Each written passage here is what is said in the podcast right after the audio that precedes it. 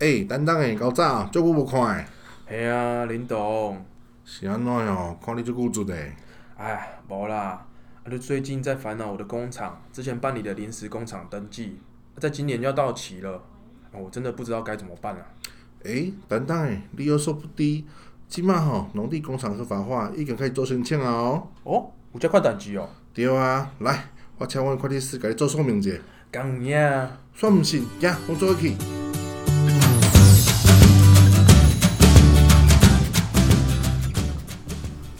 大家好，我是凯博联合会计师事务所唐伟平会计师，我是 Pam，欢迎大家收听及订阅财税听凯博。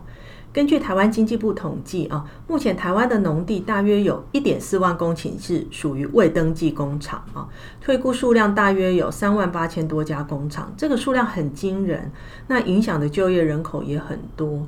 那今年也就是二零二零年的三月二十号，那有实施了工厂管理辅导法。那这个法令就是为了解决这个未登记工厂农地上的工厂这个存在已久的问题。今天我们就请到凯博联合会计师事务所廖信军副总来跟我们谈谈这个议题。薛礼你好，佩你好，各位听众大家好。薛礼，要麻烦你跟大家说明一下啊，要怎么利用这个法令，就是工厂管理辅导法啊，来申请纳管以及特定工厂的登记啊，才能让自己的工厂可以就地合法。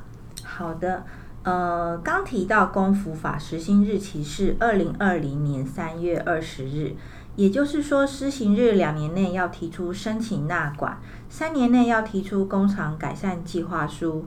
计划书呢，就是依照工厂的位置与特性，分别需要环保、消防、水利、建筑安全、水土保持等等项目进行撰写。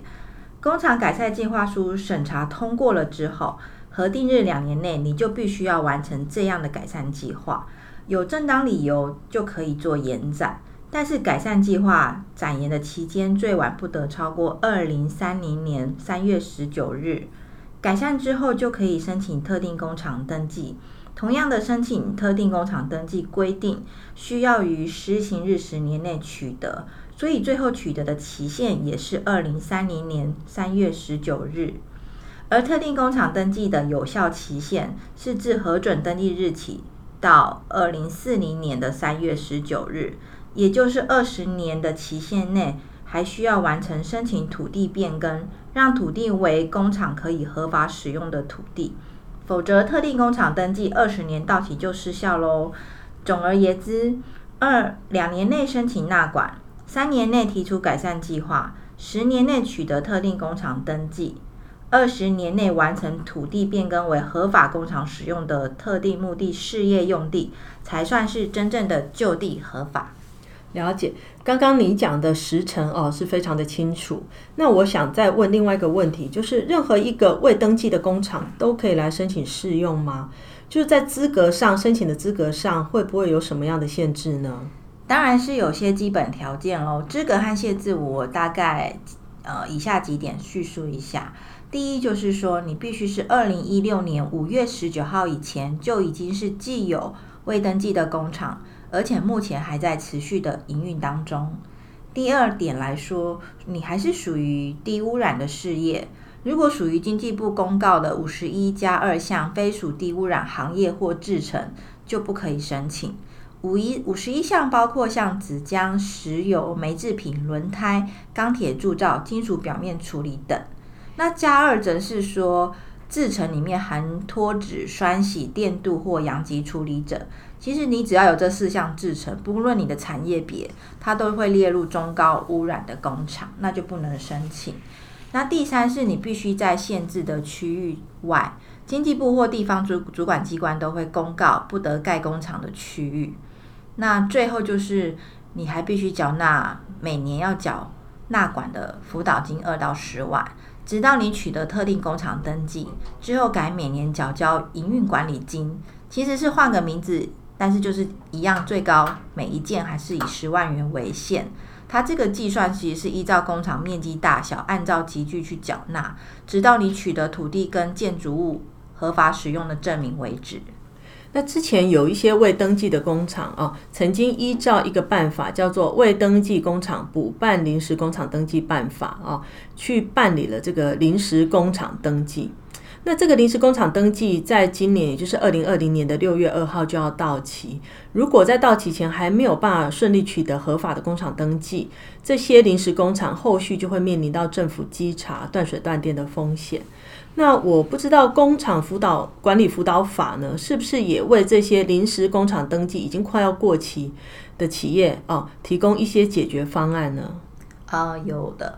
那临时工厂呢，它如果符合几个条件，也可以在二零二二年三月十九日前，也就是施行日两年内申请特定工厂登记。